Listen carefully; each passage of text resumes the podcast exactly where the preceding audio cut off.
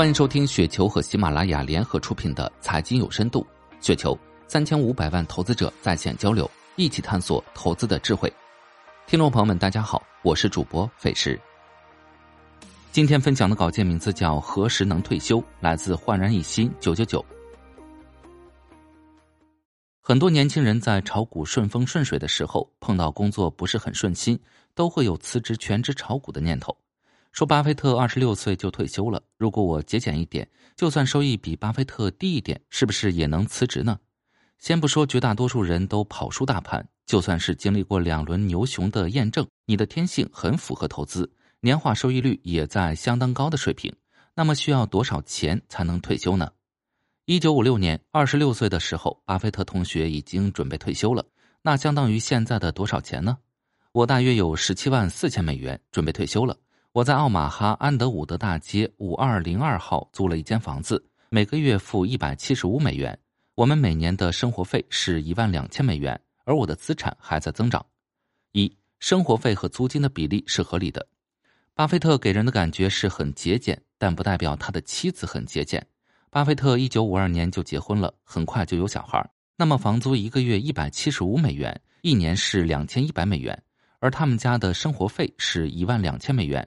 是房租的五点七倍，差不多相当于福州一家三口月收入一万多租个单身公寓的比例。二，当时普通工薪阶层的收入是多少？约翰涅夫的成功投资里有答案。一九五五年，约翰涅夫大学毕业，接受了位于克利夫兰国家城市银行的工作机会，在银行里做专业投资顾问，第一年拿到了四千两百美元的工资。按照约翰涅夫的工资，应该租不起一年两千一百美元的房子。所以说，巴菲特一家的生活水平还是不错的，起码比当时结婚后将没有使用价值的婚礼礼品退还商家的约翰涅夫的生活水平高多了。三，现在银行普通职员第一年的工资是多少？福州市一般的银行职员第一年要做柜台，差不多一年拿到手十万人民币，相当于约翰涅夫的四千两百美元。所以得出，巴菲特一年房租相当于现在的五万人民币，生活费相当于二十八万多人民币。加起来三十三万人民币，说明巴菲特的生活水平还是算中产以上，比一般家庭好多了。四，巴菲特当时的十七点四万相当于现在多少钱？相当于约翰涅夫年收入的四十一倍。按银行职员十万年薪的话，相当于四百一十万人民币。五，一年花三十三万人民币，占巴菲特总资产四百一十万的百分之八。巴菲特年化收益率百分之二十四，自然可以覆盖百分之八的费用。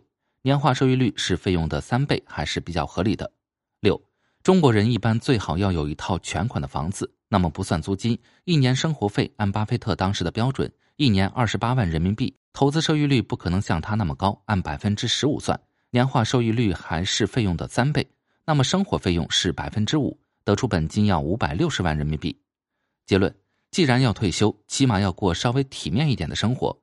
在福州地区要有一套全款房子，五百六十万的现金，加上不低于年化百分之十五的投资收益率，也许可以提前退休吧。主要是这个年化收益率谁来保证？以上就是今天的全部内容，感谢您的收听。